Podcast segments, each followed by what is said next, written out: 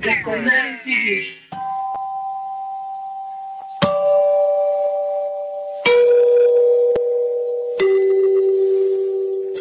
Chucho el Roto.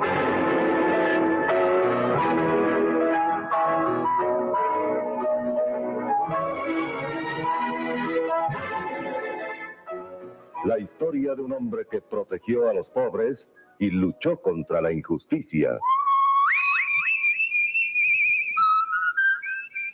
Con la presentación del galán cantante cinematográfico Manuel López Ochoa en el papel de Chucho el Roto. El pobre será menos triste si conoce la sonrisa y el apoyo de un amigo.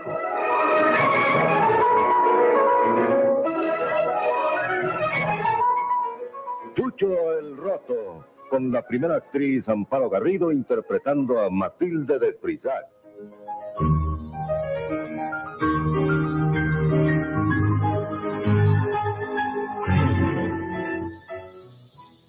Durante mucho tiempo, doña Luisa siguió hablando con su hijo acerca de cómo debía portarse un caballero, un hombre, para proteger el honor de su novia. Puso de ejemplo a su difunto esposo, el padre de Jesús Arriaga, que siendo un obrero supo sostener con dignidad el nombre y el honor de ella y de su hijo. Pero el amor de Jesús por Matilde de Frisac y viceversa iba creciendo como crece el cauce de un río con la venida. Ya nada ni nadie podía contenerlos. Era una pasión de esas que llevan a los hombres a la muerte. Y nada les importaba. Ellos seguían viéndose por las noches en las habitaciones de Matilde, protegidos por Plácido, el criado, y teniendo que sortear a diario muchos peligros. Hasta que una vez, cuando menos lo presentían,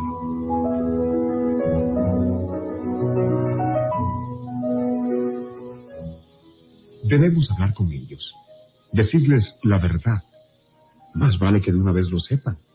No, Jesús, todavía no. Ten paciencia. Yo te diré cuándo hemos de decírselo. ¿Tú me dirás cuándo? Es que esto no puede esperar. Debe ser cuanto antes. Hoy, mañana, esta misma semana, quizá. Pero no debemos esperar. No tengo una fortuna, pero, pero tengo unos ahorros para instalar nuestra casa, casa humilde, pobre quizás, pero digna de ti. Ya tengo trazados los muebles de puro cedro elegantes, estilo Luis XV, y, y van a ser los mejores muebles hechos en todo México. ¿Por qué no hablamos con don Diego y tu hermana Carolina? Así quería encontrarlo, Jesús Arriaga. Tío Diego.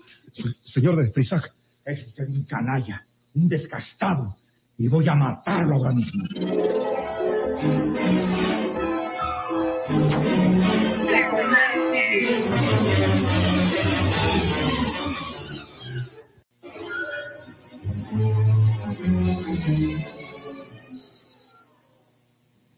Don Diego había entrado en la habitación de su sobrina Matilde como un endemoniado, esgrimiendo una pistola con la que apuntaba al pecho de Jesús Arriaga. Matilde no supo qué hacer. Solo escudó con su propio cuerpo el de su amado y quedó allí esperando lo que habría de suceder. Don Diego de Frisac quiso apartarla, pero ella se abrazó a Jesús para defenderlo.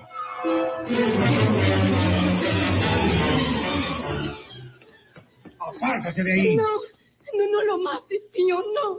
déjalo, Matilde. Nos ha sorprendido y no voy a negar lo que el señor de Frisac ha descubierto.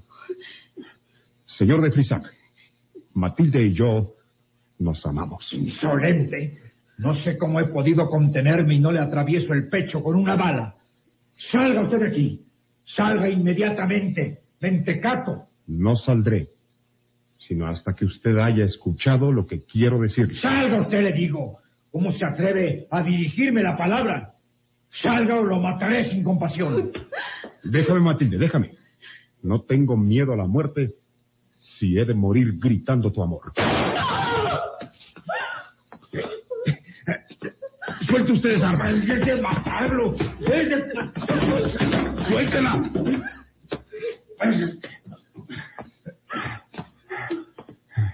No es una pistola lo que ha de matarme. Amo a Matilde. Ella me quiere y, nadie ha de mandar en la voluntad de nuestros corazones, señor. favor, vete. Evita un escándalo mayor. No tendrá salvación. De hoy en adelante agotaré mis recursos, mis influencias, mi dinero, hasta no ver a este infeliz tras las rejas de una cárcel. No. No, tú no le harás nada, tío. No le harás nada porque soy yo para defenderlo. Salga usted de aquí. Salga inmediatamente o mando a que los criados lo saquen a rastras. ¿Qué ha pasado, tío? Escuché un disparo. Estaba dormida cuando... Ah, es usted. ¿Qué hace usted en mi casa? Le he dicho varias veces que salga de aquí. Hágalo antes de que pierda la paciencia. Vete, Jesús. Vete. Pero lo digo delante de ellos. Te quiero. Te amo. Nadie nos separará si no es con la muerte. Por ti lo hago, Matilde. Si un día has de ser mi esposa, desde hoy comenzaré a evitarte disgustos por mí. Buenas noches. Oiga usted, atrevido. Déjalo que se vaya.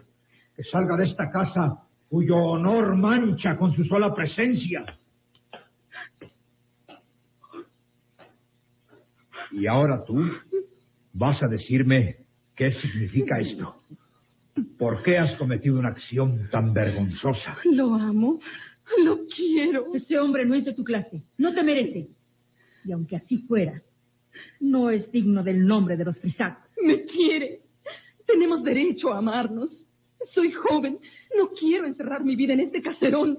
Déjenme quererlo. Pero no te das cuenta de que solo viene por mi dinero, que no puede amarte un infeliz como él, si no es por ver cuánto saca de una situación como esta. Jesús es honrado.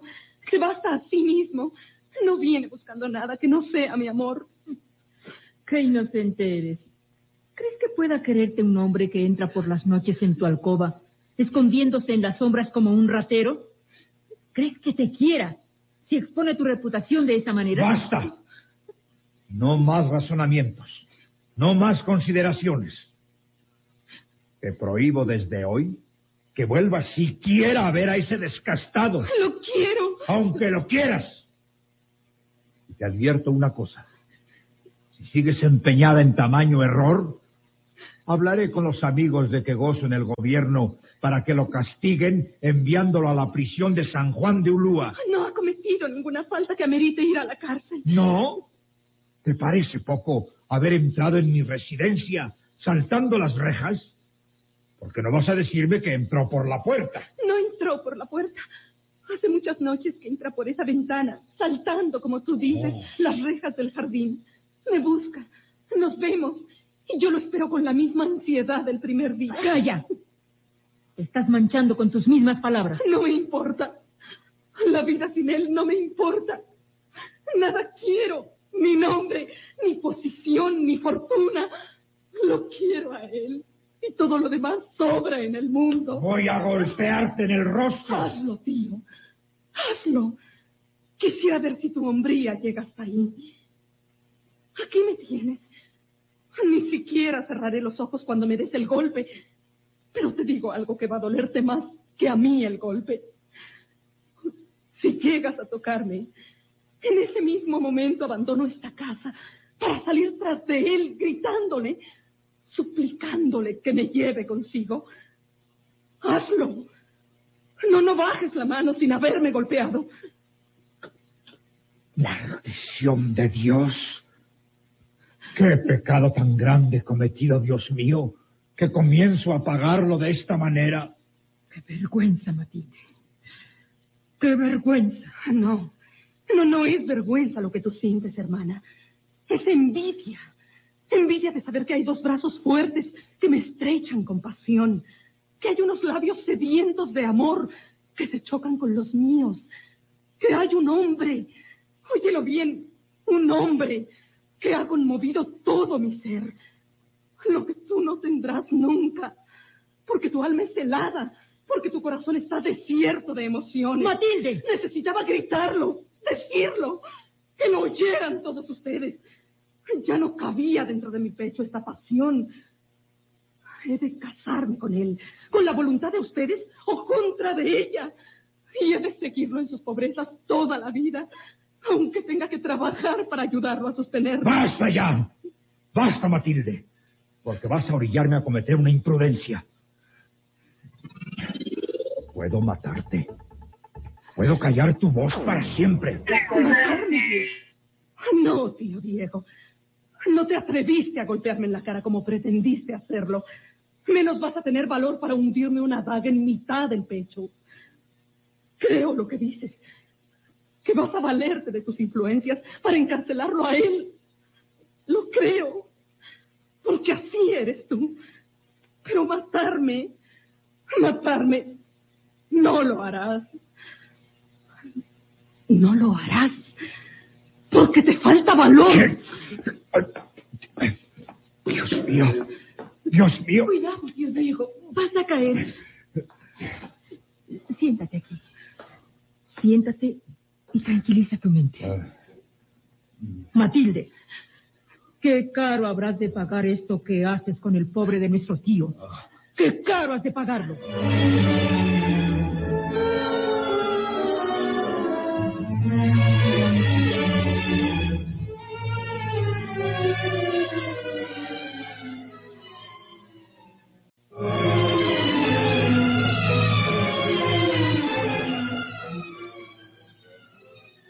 La magnitud de aquel disgusto fue de tales dimensiones que en la mansión de don Diego de Frisac ya no volvieron a oírse las risas de Matilde. Todo se convirtió en tristeza, en sombras, en emociones contenidas. Jesús Arriaga no había podido entrevistarse con Matilde durante varios días, hasta que al fin, a través del criado de confianza de la señorita, logró comunicarse. Una mañana, muy temprano, casi a la madrugada, Matilde salió al jardín. Jesús la esperaba ahí cerca, tras la reja, como los primeros días de sus apasionadas relaciones.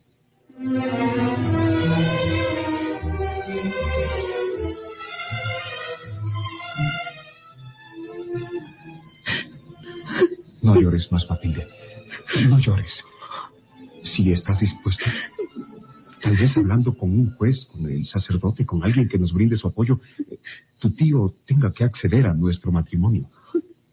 Tengo miedo. Mi tío Diego ha lanzado una amenaza. Ha dicho que no se detendrá hasta no verte encerrado en San Juan de Olúa. Encerrado en San Juan de Lúa. Sí. ¿Y qué significa ese pequeño sacrificio comparado con lo grande de este amor? No comprendes cómo te quiero. No sabes de todo lo que soy capaz por llegar a hacerte mi esposa. Oh, lo sé. Me lo has dicho. Lo creo. Pero. Pero mi tío moverá esas influencias de que habla. Y un día te aprenderán los rurales. Te llevarán a la jefatura política. Y de ahí a Veracruz. Atado de manos para que no escapes. Y luego. Nunca volveremos a vernos. Porque el que entre en San Juan de Ulúa solo sale para el cementerio. Ni la amenaza de los rurales, ni el encierro en San Juan de Ulúa podrán borrar este cariño de mi corazón. Derrumbaré los muros de todas las prisiones para escapar y venir presuroso a verte. Me batiré si es necesario con un regimiento de rurales, si a cambio de ello logro tenerte una vez más entre mis brazos. No, Matilde. Nuestro amor está hecho de fuego, de huracanes, de tormenta, y, y pasaré por sobre todo, encima de todos. ¿Lo Vete oyes? ahora. Vete ahora, Jesús. Ya buscaré la forma de que podamos vernos. Plácido te buscará y te dirá lo que pienso. Ahora tenemos que esperar. Saber cómo piensa mi tío y, y qué va a hacer para separarnos. Después sabremos cómo defendernos. Recordar. Adiós, amor mío. Adiós, Matilde. Adiós. Hasta muy pronto.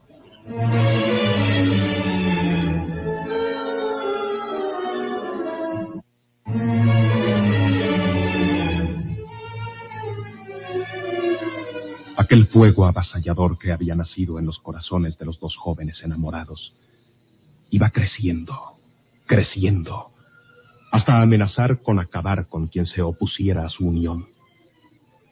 Pero también tenían en contra corrientes violentas, voluntades fuertes, como las de don Diego y Carolina de Frisac.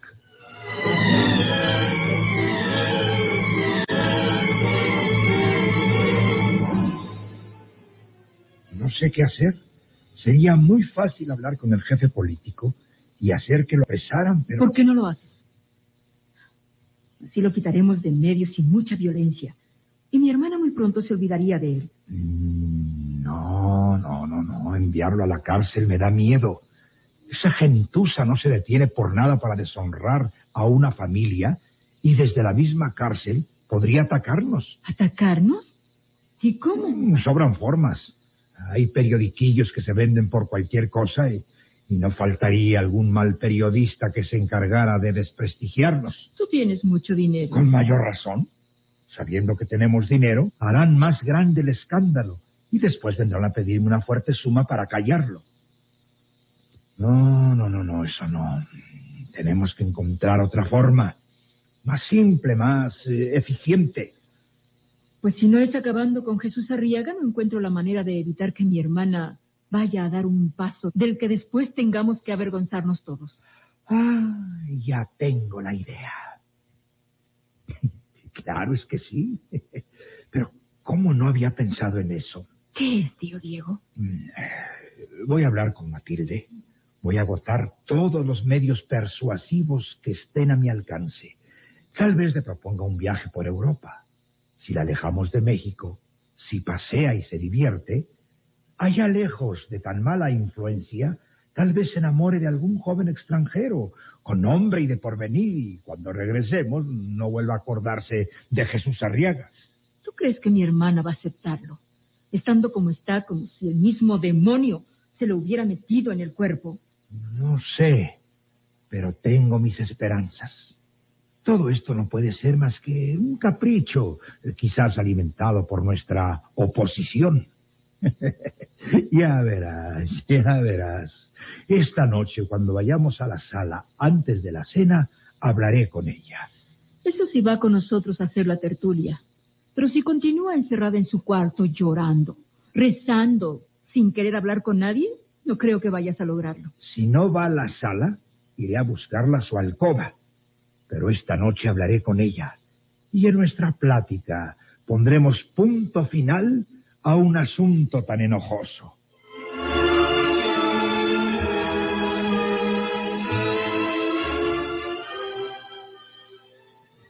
Llegó la hora de ir a la sala antes de pasar a la mesa a cenar. Y sin resultado, don Diego esperó a que su sobrina Matilde viniera a hacer la tertulia. Por lo que, asusado por Carolina, fue hasta la alcoba de aquella para preguntarle el motivo de su ausencia. La puerta de la alcoba permanecía cerrada, y don Diego llamó discretamente.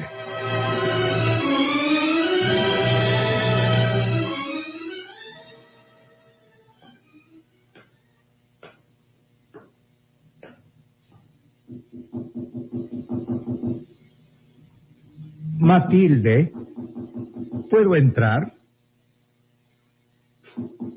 Matilde, querida, ¿no me oyes? Entra, tío.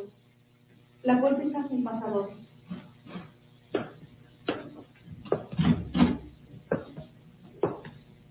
Sobrina querida, vine a buscarte porque en la sala se extraña tu presencia. ¿No vas a acompañarnos a tu hermana y a mí? No, tío. Esta noche no saldré de mi recámara. Pero, Ve con ella, platiquen ustedes y cenen cuando gusten, que yo no cenaré hoy. Matilde, ¿no crees que tu actitud va a acabar con tu salud? Tú has sido una muchacha alegre, jovial, parlanchina, y ahora estás aquí encerrada sin ver a nadie, sin querer hablar con nadie. ¿Qué va a ser de tu vida? ¿Quieres contestar a mi pregunta? Ya no tengo vida. Todo lo mejor de ella ha escapado. Quiero morirme. Dejar este mundo lleno de amargura. de injusticia, de dolor. Vamos, vamos. No fue mi intención remover en ti cosas pasadas. Por el contrario, quisiera proponerte algo que quizás nos sirva a todos. ¿Puedo seguir platicando contigo?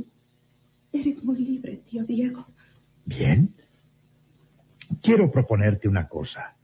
Ojalá que sea de tu agrado, ya que se inspira en el amor de Carolina como en el mío. ¿Qué es, tío?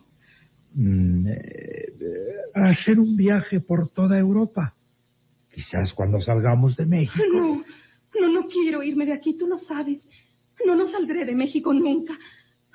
Déjame en paz. Déjame en paz. Sobrina. No nos sigan martirizándome, tío. Por piedad, se los pido. No sigan martirizándome.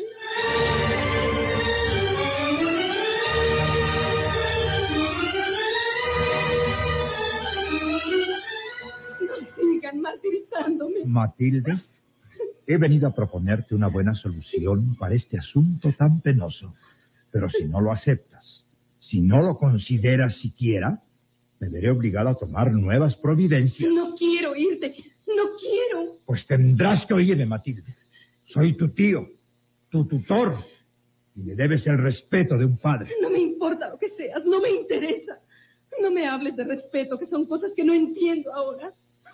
Solo sé una cosa, que adoro a Jesús Arriaga, que mi vida se va consumiendo día a día sin remedio, y que ustedes, tú y mi hermana, tendrán la culpa de lo que pueda sucederme. ¿Me estás amenazando? Te estoy advirtiendo, tío, puesto que no entiendes mis razones. Bien, no las entiendo, pero no quiero entenderlas. Y puesto que no atiendes ni aceptas lo que te propongo, haré los trámites para internarte en un convento de por vida. Esa será la mejor solución.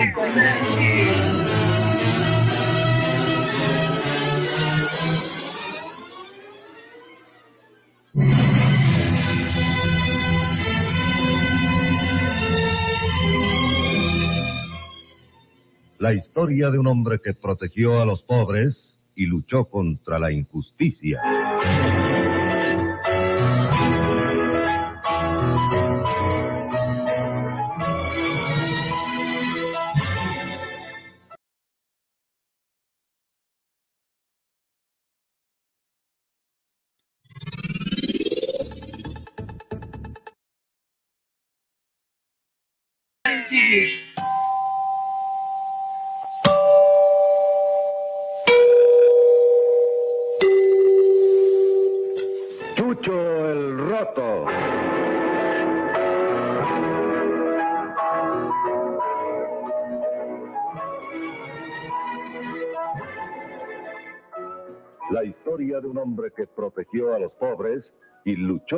La injusticia. Con la presentación del galán cantante cinematográfico Manuel López Ochoa en el papel de Chucho el Roto. El pobre será menos triste si conoce la sonrisa y el apoyo de un amigo.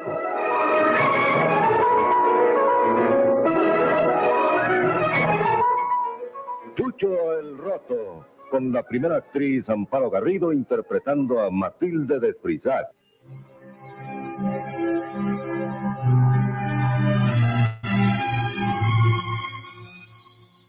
Jesús Arriaga se retiró de la reja del jardín, donde acababa de entrevistarse con Matilde de Frisac, y ya no le importó nada. Él estaba feliz. De Una mujer joven, bonita, de familia muy honorable. Y lo único que no le gustaba mucho era que Matilde fuera sobrina de un millonario como don Diego. Pero ahora era Matilde la que iba a pasar un rato bastante amargo, ya que su hermana la había sorprendido en la reja del jardín cuando estuvieron en presencia de don Diego.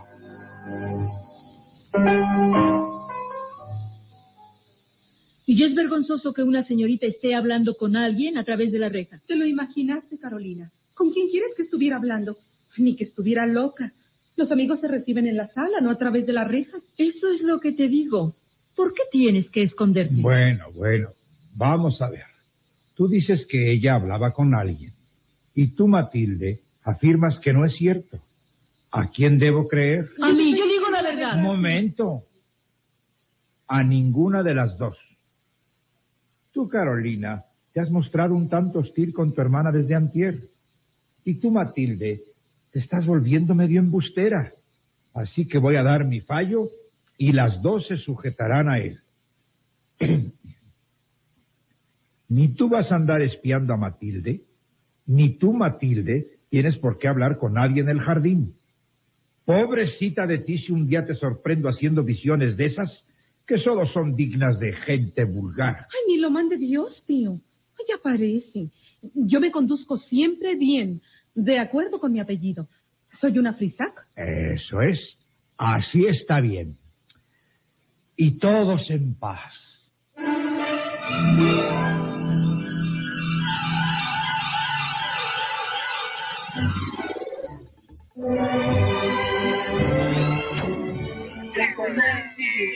Por su parte, Jesús llegó a su casa visiblemente contento, y su señora madre, que todo el día había estado tan preocupada, se asombró al verlo entrar. No podía ocultar su felicidad.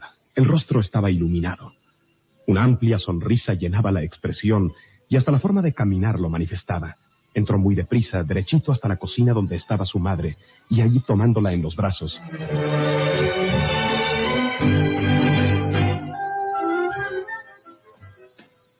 Ya estoy aquí, reina.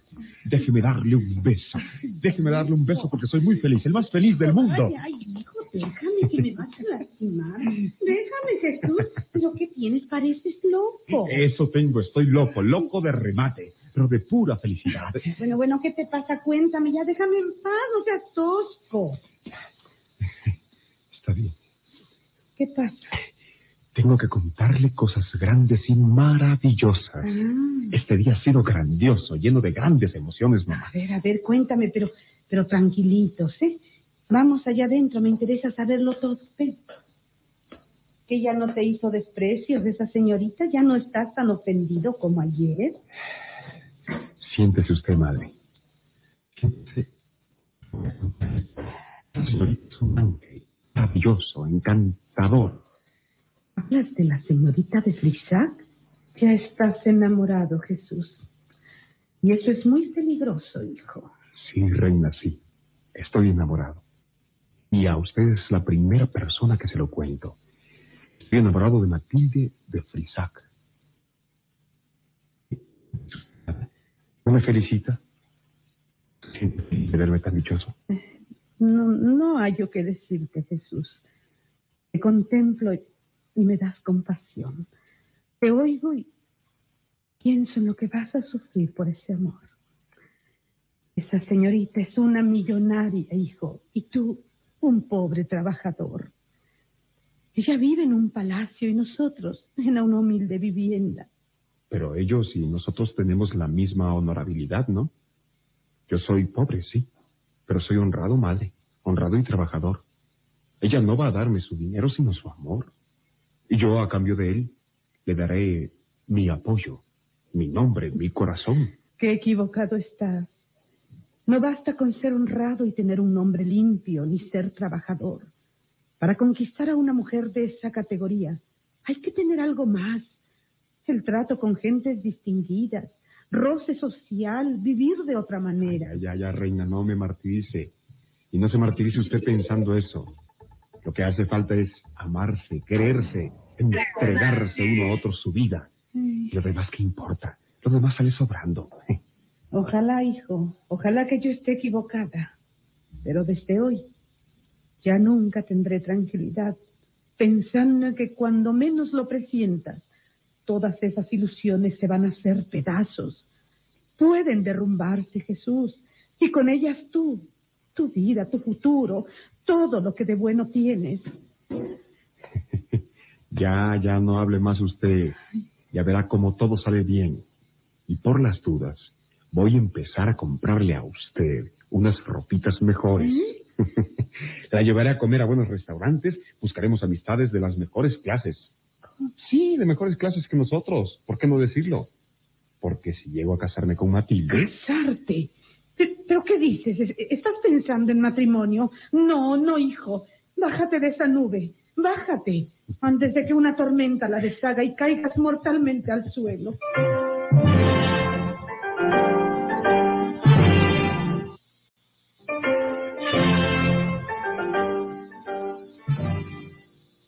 Después de tan sabios consejos, doña Luisa, la madre de Jesús Arriaga, fue a hincarse devotamente bajo el altarcillo que colgado de una de las paredes de su recámara estaba dedicado a la Virgen María. Una oración y otra y cien, pidiendo que su hijo borrase de su mente aquella pasión recién concebida. Porque las madres presienten la desgracia de sus hijos. Aquel romance continuó noche a noche. El trabajo que pudo hacerse en tres semanas a lo sumo se prolongó por más de un mes. El patrón de Jesús en la carpintería estaba molesto por la lentitud de aquel trabajo. Y Carolina Frisac empezaba a descubrir que su hermana Matilde les había estado engañando.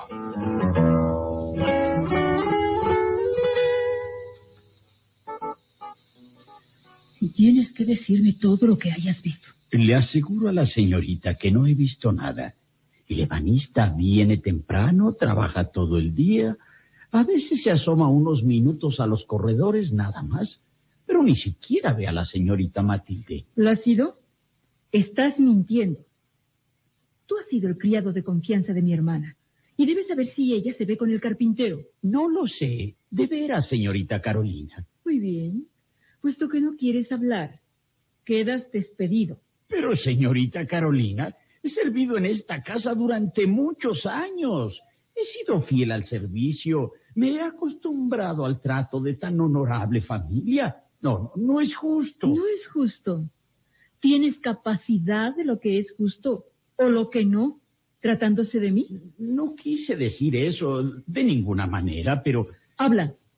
Di lo que sepas de mi hermana. Dilo antes de que sea demasiado tarde. Antes de que definitivamente te eche del servicio. Señorita, por favor, te ruego que considere mi situación. No tengo nada que decir de la señorita Matilde, pero si tuviera, es mi deber callarlo, por el honor de ella, por la confianza que siempre depositó en mí.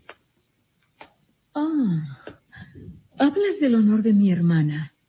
Entonces sabes algo y ya no puedes callarlo. Ahora ya no te lo pido, te lo exijo. Tienes que decírmelo todo. Precisamente por esa estimación que tienes por Matilde. Habla, Plácido. Habla inmediatamente, porque creo que estoy a punto de perder la paciencia. Pero, uh, ¿puedo perjudicar a la señorita Por Matilde? fin confiesas. Voy a llamar a mi tío Diego para que él sea quien te obligue a hablar. Eh, eh, espere, señorita. No diga nada al señor de Frisac. ¿Debo entender que hablar? Si me permite poner una respetuosa condición. Concedida. Pero no sigas tratando de callar lo que sepas. Mi condición es que no diga usted nada a la señorita. Que no se entere de que la he traicionado. Está concedido. Ahora comienza a hablar que me impacientas. Es poco lo que sé de, de ellos. Un día, hace algún tiempo, le llevé un recado escrito por puño y letra de la señorita Matilde. El ebanista lo leyó y se le encendió la cara. Se conoce que le dio mucho gusto. ¿Qué decía ese papel escrito por mi hermana? No puedo adivinarlo. Lo entregué doblado, tal como fue puesto en mis manos. No pude leerlo, pero desde esa noche, ¿Qué pasó esa noche, Plácido? desde esa noche, diariamente se ven a través de la reja del jardín y platican durante un tiempo considerable. Luego se despiden con un beso.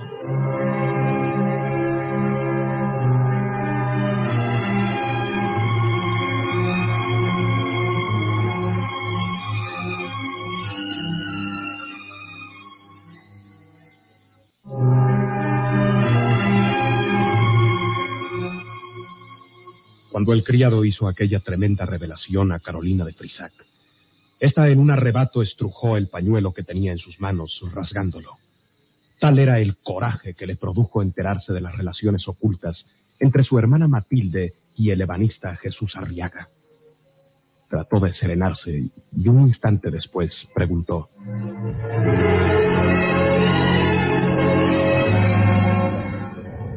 Plácido, ¿te consta que se despiden con un beso? ¿Lo has visto? ¿Puedes asegurarlo?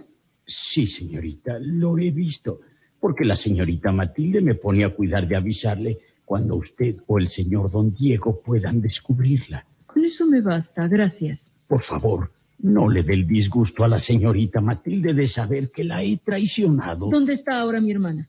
Fue a misa a San Francisco.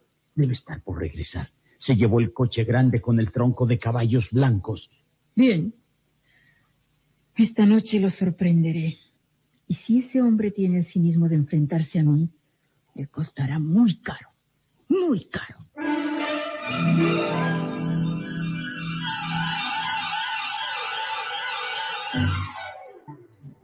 El criado se dio cuenta del error que había cometido, revelando las confidencias de Matilde de Frisac, sintió un agudo remordimiento y tratando de ayudar a la joven señorita, salió del palacio de los Frisac en Puente de Alvarado para dirigirse rápidamente a la iglesia de San Francisco en la calle de Plateros. Y llegó en el momento en que la gente salía de misa e inmediatamente localizó a Matilde.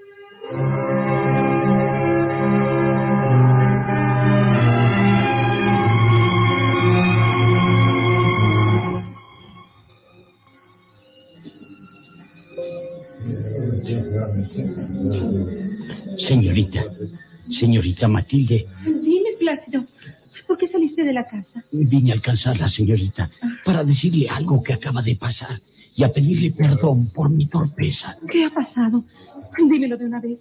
No me tengas en zozobra. La señorita Carolina, su hermana, su antecámara y ahí me obligó a decirle algo que yo nunca hubiera revelado. Plácido, no hayas descubierto mis entrevistas. Tuve que hacerlo, señorita Matilde. Su hermana me amenazó con echarme del servicio y estuvo a punto de llamar al señor de Frisac para que él me obligara a contarle lo que sospechaba que yo sabía. De modo que le contaste. Todo, señorita. Que usted se ve por las noches a través de la reja del jardín y que al despedirse el señor don Jesús le da un beso. ¿Qué dices? Hasta ahí has llegado, Plácido. Hasta ahí has llegado. Sí, señorita. Pero la autorizo a, a que me desmienta. Estoy arrepentido de haberlo hecho. Usted sabe que la estimo, que la respeto, pero tuve un momento de debilidad y reconociéndolo, por eso he venido a prevenirle. Bien, ya no tiene remedio. ¿Qué comentó mi hermana? que, que esta noche va a sorprenderla a usted y al señor. Y, y que al señor Arriaga le va a costar muy caro. Espera, voy a escribir un recado.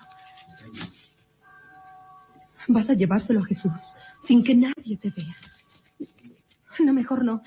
Mejor adelántate para que llegues primero que yo. Ve a la sala donde estará reparando los muebles y dile que esta noche no me vea, que salga y se vaya directamente a su casa.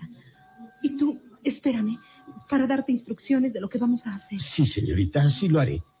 Entonces me adelanto y allá le espero. No vayan a descubrir que vine a prevenirla. Anda, vete y da ese recado tal como te lo ordeno.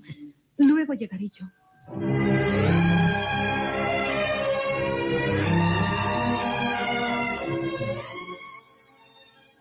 El criado llegó a la casa.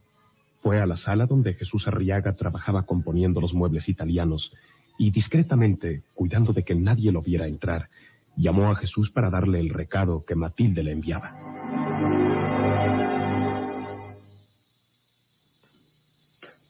¿Qué se le ofrece? Eh, señor, acabo de hablar con la señorita Matilde cuando salía de misa y me encarga que le diga a usted que esta tarde, al terminar su trabajo, no regrese usted a hablarle a través de la reja del jardín, ¿Mm? porque ya su hermana los ha descubierto. Que la señorita le explicará a usted después sus planes. Pero, pero ¿cómo lo supieron? ¿Quién se los dijo? No lo sé, señor. Eh, solo sé lo que me ordenó mi señorita. Y una vez cumplido me voy para que no descubran que le he dado ese recado.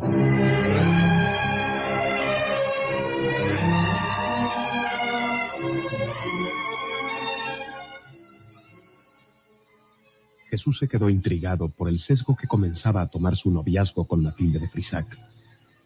pero se atuvo a las indicaciones transmitidas a través del criado. Y por la tarde, cuando terminó, salió del palacete de las calles de Puente de Alvarado y se fue directamente a su casa sin voltear siquiera a mirar atrás. Llegó la hora acostumbrada para la cita, y Matilde salió sigilosamente, aunque sabía que la espiaban, y fue hasta el mismo lugar donde se entrevistaba con Jesús. El criado la custodiaba a distancia como todos los días. Unos instantes después salió Carolina. Atravesó el jardín ocultándose entre los frondosos arbustos. Y cuando estuvo cerca de su hermana, ésta estaba abrazada tiernamente a la gruesa reja de hierro.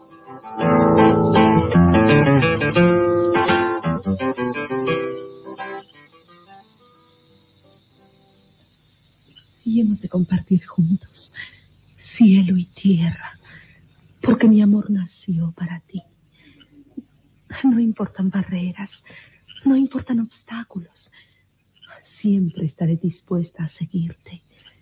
Así me lleves al fin del mundo, mi amor. Matilde, ¿Eres tú, hermanita? ¿con quién estás hablando? ¿Con quién? ¿Con quién hablo aquí, en este lugar, a través de los barrotes de hierro de la reja? Pero, ¿con quién? ¿Con la noche? ¿Con la soledad? ¿Con mis ilusiones? Me gusta aspirar el aroma del jardín. Me gusta contemplar las estrellas. Sentir que mis pensamientos me acompañan en esta eterna soledad. ¿Te estás burlando de mí? No, ¿por qué? ¿No estás mirando que estoy sola? Puedes asomarte a través de la reja. La calle está solitaria. Es una forma de vivir haciéndose ilusiones. Plácido, venga usted acá. Ordene la señorita Carolina. ¿Con quién estaba hablando mi hermana? Eh, no lo sé, señorita. Todas las noches me hace que la acompañe y que la vigile desde el lugar en que usted me vio. Y luego habla muchas cosas que yo no entiendo y se abraza fuertemente a los barrotes de la reja. Está usted mintiendo, Plácido. No está mintiendo, no. No me ves. Seguramente te parecerá una locura y lo es, pero a diario paso ratos muy agradables aquí. Aquí te entrevistas con Jesús Arriaga. Ni aquí ni en ninguna otra parte. Ese hombrecillo es muy poca cosa para que pueda interesarme a mí.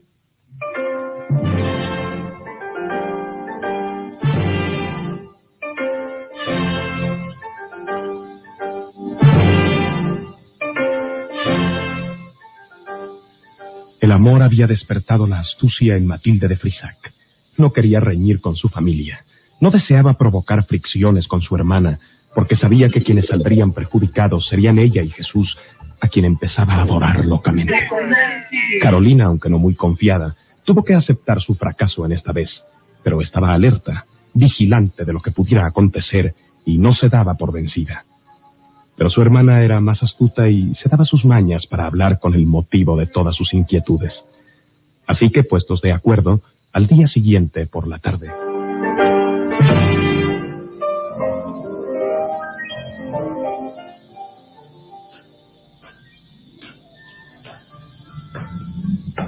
Señor de Frisac, eh, señor de Frisac, ¿puedo hablar con usted acerca de mi trabajo?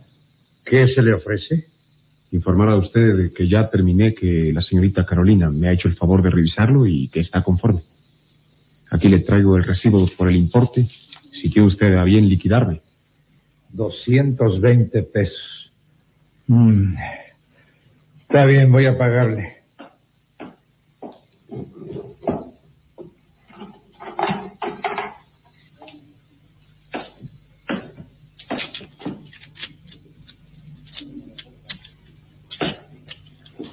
Aquí está su dinero. Cuéntelo usted y firme la nota. Gracias, no hay necesidad de contar, debe estar correcto. Aquí tiene usted, ya está firmado el recibo, señor de Frisac, y le agradezco la confianza que depositó usted en mí. No tiene que agradecer. Ya le llamaremos para otra cosa. Muchas gracias, señor. Pero desde el momento en que hoy salga de esta casa, creo que creo que jamás volveré a ella para no causar contrariedades. Contrariedades como las que ocasioné durante los primeros días. Así es que Buenas tardes, señor de Frisac. Ándale, amigo, y que le vaya muy bien.